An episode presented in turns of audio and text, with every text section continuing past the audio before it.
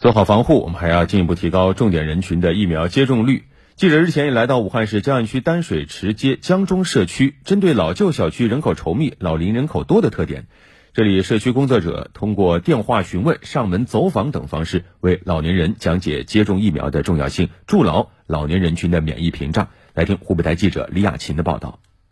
当天，记者跟随江中社区计生办主任音乐和第五网格网格员张震来到八十一岁刘立新老人家中，社区工作人员为老人发放防疫健康爱心包，并动员老人接种新冠疫苗。哇，给你们送两个防疫包啊，里面有口罩、免洗的凝胶和酒精。嗯，最近情况怎么样啊？最近还好。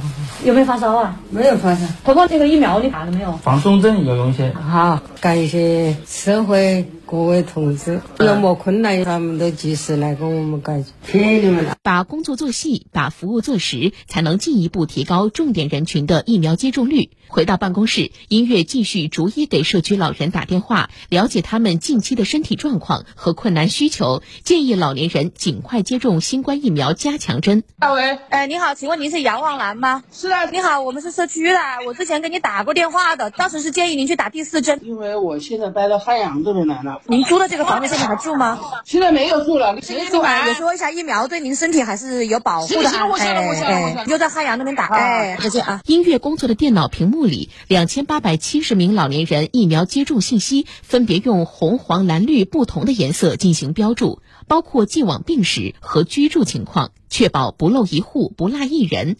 记者了解到，江中社区六十岁以上人群疫苗第一剂接种率已超过百分之七十。音乐，我们江中社区的居民九千多人，六十周岁以上的老年人在两千八百七十左右。社区一共划分了十个网格，我们会了解六十周岁以上的老年人。现在的居住地有没有年轻人一起住啊？以及老年人的身体情况，通过入户电话、微信为老年人解答接种疫苗的相关信息，也会跟他们的子女沟通疫苗接种的重要性。针对租户或者是户籍在这里但是居住在其他地区的居民，也会告诉他们可以到现在的居住地社区享受相关服务，避免了老年人来回奔波。居民在接种疫苗之后。